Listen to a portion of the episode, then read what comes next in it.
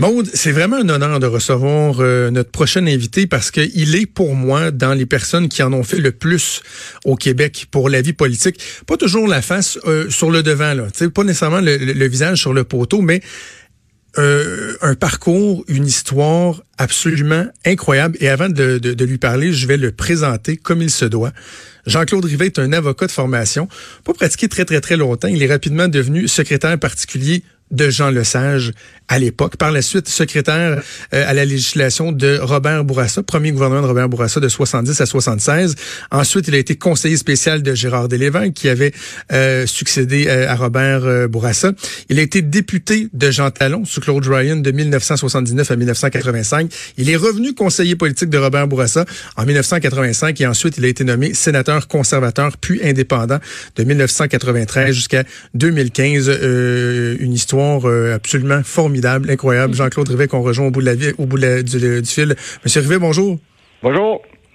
Qu'est-ce que ça vous fait d'entendre euh, lorsqu'on fait le, détail de, votre carrière, à quel point vous avez eu la chance de travailler avec euh, des hommes et des femmes exceptionnels? Eh, est-ce que c'est-tu dur à croire? Est-ce que vous vous pincez des fois? Oui, j'étais effectivement passé de, l'un à l'autre. Euh, j'étais effectivement très, très chanceux, mais euh, disons que je faisais partie un peu des meubles. et euh, d'un chef à l'autre au Parti libéral, il gardait le meuble. Alors, effectivement, de M. Lesage, à, parce que M. Lesage, j'ai beaucoup appris avec lui. Euh, je pense que j'ai jamais travaillé autant. tous ces discours qu'on rédigeait là, du début à la fin, autant à la Chambre qu'en dehors de la Chambre. Et sur le plan de la législation aussi, M. Lesage était était un légiste absolument remarquable et euh, il m'a beaucoup aidé. Et d'ailleurs, c'est un peu, drôle parce que évidemment, je faisais pas partie de, de, de, la gang à Robert Bourassa parce que pendant le leadership, j'étais avec M. Lessard, j'étais neutre, soi-disant. Oui. Et puis, euh, quand M. Lessard est arrivé avec sa feuille, quand M. Bourassa est arrivé en fonction comme chef, c'est M. Lesage qui a dit Robert, tu gardes Jean-Claude. Alors, ça ne fait pas partie de là, si vous voulez, de, de Robert. Alors, euh, je suis resté avec M. Lesage, comme vous l'avez indiqué, euh, enfin, le premier mandat. Euh, ensuite, M. Ryan. Euh, M. Ryan, c'était un peu particulier, Jean Talon, parce que, évidemment, Raymond Garneau avait démissionné à la suite du congrès au leadership, et Raymond, c'était le, vraiment le numéro un à Québec depuis fort longtemps. Et puis, M. Ryan n'a pas été très gentil avec avec euh, M. Garneau. Et là, tous les libéraux de Québec, euh, M. Ryan avait un candidat. Il ne voulait pas. Et là, euh, ils m'ont dit, ben, comme je faisais partie de la famille de Jean Lesage, ils m'ont dit, ben, et de Raymond, bien sûr, Raymond Garneau, ils m'ont dit, ben, tu vas être candidat. Alors, je me contre Louise Baudouin, c'était Louise qui était mon adversaire. Ben oui. Alors, euh, puis après ça, évidemment, c'était une période un peu, un peu particulière. Évidemment, c'était que 79, c'est la veille de l'année juste avant le référendum. On, on, était dans la polarisation là excessive euh, entre souverainistes et fédéralistes. Et euh, alors, dans Jean Talon, c'était une campagne. Puis en 81, bien là, en 81, c'était relativement plus facile parce que le Parti québécois était en difficulté et euh, commençait à avoir des problèmes financiers au niveau du gouvernement et j'ai été réélu, comme vous l'avez indiqué, jusqu'en 85. Ensuite, M. Bourassa. Et là, je me suis pas représenté. et euh, M. Bourassa m'a demandé d'être au bureau, continuer à faire mes fonctions, le conseil législatif, auprès des députés aussi, le parti. Et à la haute fonction publique, j'étais vraiment la, la porte d'entrée des hauts fonctionnaires. Euh, ça, c'était très important aussi dans l'esprit de M. Bourassa à l'époque. Mais hier, j'évoquais euh, avec l'historien Denis Anger que je recevais en entrevue pour parler de, l'histoire euh, du comté de Jean Talon. J'évoquais votre présence à l'émission aujourd'hui, puis il disait ah Jean-Claude Rivet, c'est un peu l'imminence grise de Robert Bourassa. Puis j'écoutais certaines entrevues que vous avez accordées, dont, dont une à, mémoire de, de, député pour le canal de l'Assemblée nationale il y a deux ans. Puis vous êtes, vous êtes très humble par rapport au rôle que vous avez joué avec ces différents politiciens-là. Quand on dit quelque chose comme l'imminence grise. C'est pas, à la limite, vous l'appréciez ma, conception de la chose, c'est peut-être ça un peu qui a été le secret de, ma longévité. C'est euh, moi, j'ai moi, j'ai autant avec les chacun avait sa personnalité, bien sûr, son agenda, chaque chef. Et moi, euh, ma règle, enfin, je sais pas pourquoi, mais j'ai toujours compris que quand on était dans l'entourage, vous l'avez été, euh, vous savez ce que c'est, euh, il faut pas avoir d'agenda personnel. Il faut protéger la liberté de décision du chef. Euh, contre les pressions qui viennent de, euh, de toutes parts. L'informer, bien sûr, au maximum, mais avec les réseaux qu'on peut avoir, euh, sur le terrain politique, mais ne pas avoir d'agenda personnel, ça c'est très très très important. Donner des options. Hein. Moi, j'ai toujours vu cette toujours cette conception-là d'être capable de donner à un ministre ou un premier ministre des options et ultimement le choix lui revient finalement. C'est ça. Puis, comme je disais souvent la blague à M. Bourassa, souvent, il y a tout le temps du pour et du contre, comme vous le dites, euh, sur une décision. Puis là, M. Bourassa disait, ouais, il était pris avec le J'ai dit, écoute, tu voulu être premier ministre, débrouille-toi avec le bébé. Moi, je m'en vais jouer au tennis. parlant de, je veux qu'on parle de nationalisme euh, ensemble, M. Rivet, parce que je veux vous entendre sur le, le, climat actuel, mais pour y arriver, parlons du nationalisme de Robert Bourassa, qui a été évoqué beaucoup dans la dernière année entre autres par des libéraux déçus, euh, Dominique Anglade qui en parle. Mhm. Vous, vous l'aviez côtoyé de, tellement près. C'était quoi le nationalisme à la Robert Bourassa? Robert Bourassa il a fait une lecture euh, très très précise de, du, nom du Parti libéral. C'était le Parti libéral du Québec. Du Québec. Point. Et son option fédéraliste était justement liée à ça. C'était, il croyait que c'était dans l'intérêt du Québec d'être, de faire partie de l'espace politique canadien, mais c'était pour le Québec. Il n'y avait pas un nationalisme canadien, euh, si, vous, euh, si, vous, voulez, comme euh, comme Trudeau et, les autres, et c'était une source de conflit constant. Lui, c'était le Québec, le développement du Québec qui l'intéressait, et, vraiment, il n'y avait aucune espèce de, il y avait un intérêt, bien sûr, parce que des amis, dont David Pegerson, premier ministre d'Ontario, avec qui il était très proche. Mais il n'y avait pas un intérêt particulier à la réalité canadienne comme telle. Là. Les montagnes rocheuses, là, ça... Ça l'était pas très Il ne pas la nuit pour y penser, là. Non, c'est ça. Il était, il était pour le Québec, mais il croyait vraiment fermement. Il a toujours cru, d'ailleurs, que euh, comme le, meilleur. Quand je me suis présenté dans Jean Talon, d'ailleurs, j'avais mon slogan, c'était euh, Je choisis le Québec et le Canada. C'était la veille du référendum. Là. Et il m'avait appelé, il m'avait dit non, non, euh, euh, dit, euh, mon, finalement, mon slogan, ça a été le meilleur choix, c'est le Québec et le Canada. En supposant qu'il pouvait en avoir un autre choix qui était tout aussi, tout aussi respectable. Et, mais avez-vous l'impression que le, Parti libéral a, modifié sa conception du nationalisme? Est-ce que le multiculturalisme prôné par bon le, Parti libéral du Canada, puis à certains égards aussi par les libéraux euh, du Québec, notamment sous Philippe Couillard, est-ce que est-ce que c'est compatible cette, cette, cette vision-là du nationalisme et le multiculturalisme? Ça peut, ça peut avoir un arrangement, mais une chose est certaine, en tout cas dans mon esprit, puis je vais parler pour M. Bourassa, là, après, il est plus là, mais euh, la diversité canadienne, le multiculturalisme, bon, c'est des choses tout à fait louables à bien égards, mais il ne faut pas l'exporter euh, comme tel au Québec. Et c'est d'ailleurs pour ça que M. Bourassa a tellement insisté sur le caractère distinct du Québec. Euh, et dans la dans l'accord du lac d'ailleurs, on dit le caractère distinct en raison de sa langue, de sa culture, puis trois petits points de suspension avec euh, d'autres dimensions qui étaient une forme d'organisation politique qui était pouvait être différente du reste du Canada. M. Bourassa a toujours cru que euh, le Québec pouvait rester dans le Canada, mais qui pouvait, qui devait affirmer son identité propre. Et ça, c'était une chose absolument vitale pour lui. On peut pas on peut pas, parce qu'on doit se battre constamment. Il n'y a aucune autre région du Canada qui se bat pour son identité culturelle propre, là, anglophone, si vous voulez. Alors, euh, mais au Québec, étant donné notre situation géographique, euh, la pérennité de, notre langue de notre culture française, l'identité québécoise comme telle, avec son historicité tout ça, c'est une chose absolument... Donc, euh, le multiculturalisme appliqué euh, coast to coast, incluant le Québec, c'était inacceptable et ça sera toujours inacceptable pour le Québec et j'espère pour le Parti libéral du Québec. Au lendemain de, de l'échec de l'accord du, du, lac Meach, lorsque M. Bourassa dit les, la phrase célèbre « quoi qu'on dise, quoi qu'on fasse, le mhm. Québec est aujourd'hui pour toujours une société distincte, libre, capable d'assumer euh, son destin », est-ce qu'à ce, moment-là, il y, y, y, a, y, a une petite partie de lui qui pense que peut-être qu'il y a une option qui est envisageable, l'option de la souveraineté, ou c'était vraiment juste cette notion-là de dire on fait partie du Canada, mais on est capable de, de, de, faire nos choix? Parce qu'il y avait, il y avait créé beaucoup d'espoir chez les souverainistes à cette époque deux, choses. Mais il ne faut pas oublier que M. Bourassa avait été à l'origine de la Souveraineté Association. Ça s'est fait d'ailleurs dans son sol ben oui. Euh, de, René Lévesque. Et il y avait eu des discussions sur l'aspect monétaire, euh, l'aspect économique. Euh, du projet de, de M. Lévesque. Il a, il a, toujours contesté le privément et, et, publiquement. Il avait fait un combat alors, quand M. Lévesque a quitté le, Parti libéral du Québec, ensuite en 70, 73, 76, etc., toute sa carrière, 85 aussi, il, a combattu, enfin, il a combattu, il, trouvait pas que c'était un bon choix pour le Québec, la voie de la souveraineté. Et, et, ça, c'était c'est absolument et ça, l'accord de l'échec de l'accord du Gatimé, il ne disposait pas de tous ces arguments-là. Ils étaient encore profondément sur la table. La seule chose que M. Bourassa, en son temps, il n'y avait pas de doute sur ce qu'il devait faire. Mais la seule, les deux choses d'avenir qui, qui l'inquiétaient, qui vont au-delà de, de, son parcours politique, euh, il y avait la première chose, c'est il fallait à tout prix qu'à l'intérieur du Canada, est-ce que le Québec va pouvoir continuer de préserver sa langue et sa culture? Hmm. Premier élément. Deuxièmement, il y avait une chose qui l'inquiétait beaucoup, qui était le poids démographique du Québec à l'intérieur du Canada. Là, on est à 22, 23 ou je sais trop, là. Mais si on tombait en bas de 20, là, c'était, c'était difficile à, envisager. Là. Il voyait qu'il aurait, aurait pu avoir des changements, mais pas en son temps. En son temps, il trouvait que c'était encore le meilleur choix.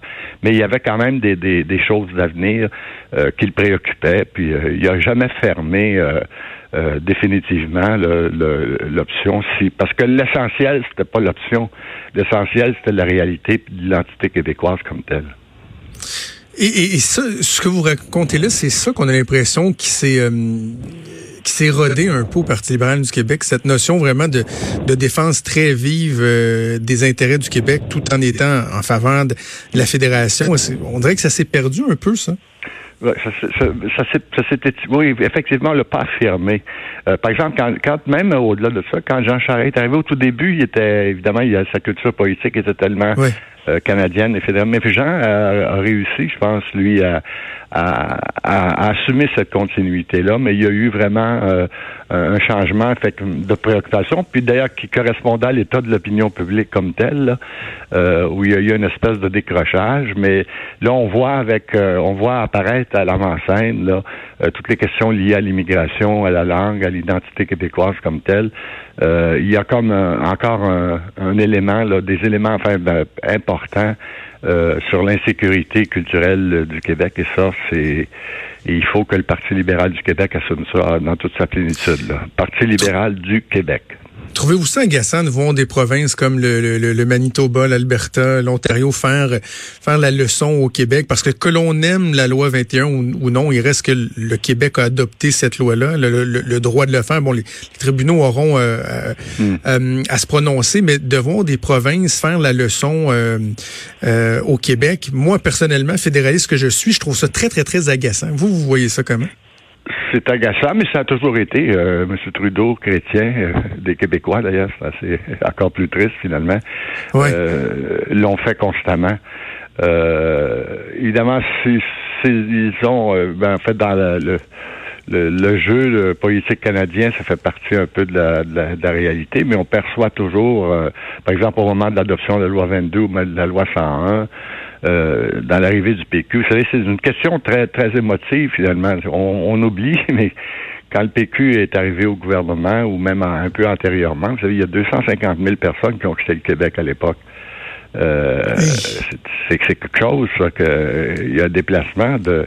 C'est évident qu'il y a des gens qui peuvent se sentir un peu mal à l'aise. Et puis dans les, dogmes, les dogmes euh, pan-canadiens, euh, les autres régions du Canada ont parfois de difficultés à, à comprendre et à accepter, et Dieu sait que c'est vrai, juste un simple clause d'interprétation de la Constitution euh, sur la réalité québécoise euh, dans Mitch a été rejeté euh, par euh, enfin ils l'ont accepté là avec avec beaucoup de réticence puis a été rejeté puis il y a une façon un peu curieuse c'est que dans dans les grandes décisions linguistiques sur la loi 101 etc la, Cour suprême du Canada avait dit une chose que j'ai trouvé c'est arrivé après l'échec de mai j'avais dit euh, à propos de la langue d'affichage, avait dit, à cause du textuel, à cause du caractère distinct du Québec, l'Assemblée nationale a le pouvoir d'imposer le français euh, dans l'affichage commercial. C'est hmm. exactement euh, ce qu'on recherchait à obtenir à l'intérieur de la Cour. Mais ça, vous savez qu'il y a une méconnaissance. on le fait aussi, les, Québécois le font aussi à, à, l'adresse du, reste du Canada. ça fait partie de la famille, j'ai l'impression. Pas plus à mon avis. Quand on regarde les politiciens actuels, euh, Monsieur Rivet, j'ai vu vous avez fait un, un, statut sur votre page Facebook qui a fait réagir bien des gens d'expérience. Et moi, j'ai eu un peu aussi la même réflexion. Puis il y, y, a plein de gens qui se posent la question. Tu sais, quand on regarde, bon, les politiciens que vous vous avez côtoyés, les Jean Lesage, Robert Bourassa, Jacques mm. Parizeau, Lucien Bouchard, Brian Mulroney, Pierre Elliott Trudeau, qu'on les mm. compare aux euh, Dominique Anglade, Alexandre Cusson, mm. Sylvain Gaudreau, Paul Saint-Pierre Plamondon, sans rien leur enlever à ces gens-là, on a l'impression que l'envergure est, est, assurément pas la même. Qu'est-ce que ça nous dit sur notre époque? Vous connaissez la phrase de François Mitterrand, le, président de la République française, qui a déjà dit, euh, quelque temps avant de, de, quitter, il a dit après moi, c'était un, peu prétentieux, mais euh, dans, ça va exactement dans le sens de votre question. François Mitterrand avait dit après moi, il n'y aura plus de président de la République il n'y aura que des, comptables et des gestionnaires. Des gestionnaires, oui.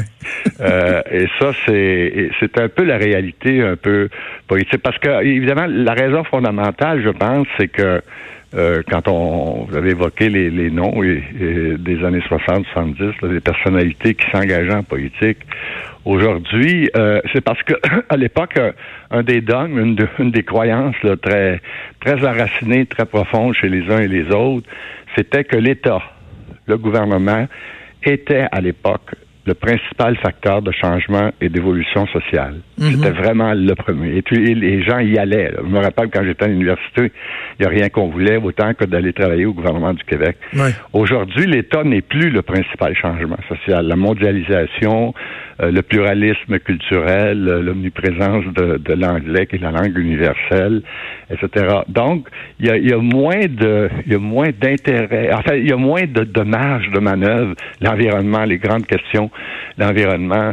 Euh, il y a moins de grandes questions où les gens ont le sentiment qu'ils peuvent au gouvernement changer les choses et contrôler et avoir les solutions. On ne peut pas régler le problème de l'environnement à l'échelle du Québec.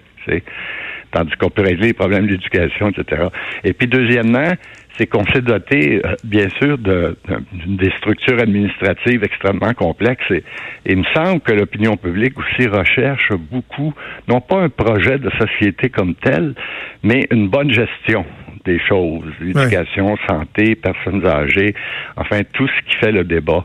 Et puis, et puis ça, ça a une, une, conséquence terrible sur le plan de, de, de la vie démocratique, et c'est que c'est qu'au fond tous les partis disent la même chose. Vous savez, face au problème, par exemple, des, des, urgences dans les hôpitaux, euh, le discours du Parti libéral du Québec, euh, du euh, de la CAC ou ou du Parti québécois est exactement le même. Et, c'est pour ça que pour ça que les gens euh, euh, d'ailleurs c'est exactement ça qui a été à mon avis le secret de, la réussite de, François Legault. C'est qu'il a pris des libéraux, il a pris des des gens du euh, qui venaient du, plutôt du Parti québécois, il a fait un gouvernement où il y a une qualité là sur le plan administratif et de la gestion qui est très grande. Puis regardez, puis il a mis de côté, ça a mis de côté toute la dualité, le fédéraliste, souverainiste. Puis encore revenant à la France, ça me présente beaucoup ce que Macron ferait. Vous savez, en France, eux autres, au lieu d'avoir des souverainistes, des fédéralistes, il y avait la gauche, il y avait la droite, depuis des décennies. Puis Macron a pris des gens de gauche, des gens de droite, il a formé un gouvernement. Puis les deux autres partis, en France, le Parti socialiste puis la, la droite modérée, sont exactement dans l'état où se trouve actuellement le Parti québécois puis le puis le, Parti libéral du Québec. C'est assez incroyable. Ça prouve que la gestion des choses, et ça, c'est évident qu'aller gérer, en voyant toutes les immenses difficultés, comment ces structures administratives euh, sont, sont, lourdes, sont difficilement, on y va au scalpel, euh, ça, c'est moins motivant que d'entrer puis dire ben Claude Castonguay, je fais l'assurance maladie, Camille Lorrain, je fais le Québec français, puis mais, mais, mais c'est quand même triste de voir à quel point on dirait qu'on n'a plus de projet de société, puis on l'a tellement vu dans la dernière campagne au provincial, puis même aussi au fédéral, c'est beaucoup le what's in it for me là. Tu sais qu'est-ce que vous pouvez faire pour moi, pour mon petit quotidien, des des euh, la, nationalisation de l'électricité, des trucs comme ça. On, a l'impression qu'on verra plus ça. Ah ouais, le meilleur exemple, on voit que le grand esprit à Jean-François Lisée a fait une promesse sur les boîtes à lunch. mais c'est ça, c'est la famille, c'est la, euh, la, classe moyenne, etc. C'est parce que les, les, intérêts aussi des gens sont sont sont, sont en dehors du, du de, de l'univers politique, beaucoup plus à, l'extérieur qu'ils ne l'étaient. On le voit d'ailleurs que le militantisme dans les partis, il n'y a pas juste le personnel politique que vous évoquez. Euh, des militantismes est beaucoup moins fort. Euh, la participation électorale, exactement. Les gens savent que, euh, l'impression, puis non sans raison, que les vraies choses se passent en dehors de l'univers politique. Donc, il y a un mm. changement, il y a, un réajustement euh, qu'on est en train de faire, euh, qui est en train de se produire dans les grandes démocraties euh, occidentales, y compris le Canada et le Québec, comme quoi on, change de, tonus. Là. On, peut le, on le regrette, bien sûr, nous qui avons vécu la période d'avant, mais, mais c'est la réalité. Le temps file, M. Rivet. Je me, je me permets trois petites questions en rafale. Vous avez évoqué François Legault. Comment vous trouvez son travail jusqu'à date? Bien. Moi, je trouve qu'il y a un bon conseil des ministres. Je trouve qu'il y a des bons ministres. Il y a un peu de, maladresse à l'occasion. Euh, mais il garde la ligne. Euh, sauf qu'à un moment donné, il va y arriver quelque chose. Et je trouve que c'est. Tu sais, je vois pas qu'un parti libéral qui sera au pouvoir ou même le Parti québécois fera tellement différent face au, quotidien des choses. Là. Oui, oui. Euh, Parti libéral du Québec, Dominique Anglade, Alexandre Cusson, avez-vous une préférence? Non, pas vraiment. Euh, je suis loin, loin, loin, de loin de loin de ça, mais mais sauf que cette génération-là aussi, il faut qu'en faut bon, un peu on peut être sévère, mais il faut leur laisser le temps de de, de, de, vraiment de, de, de, faire leur preuve, de faire leur marque, mais euh, on, on, voit je, je, ce que ce que je vois depuis le début des euh, enfin de, de, des campagnes au leadership, ça s'appliquera certainement aussi au, au Parti québécois là, à venir.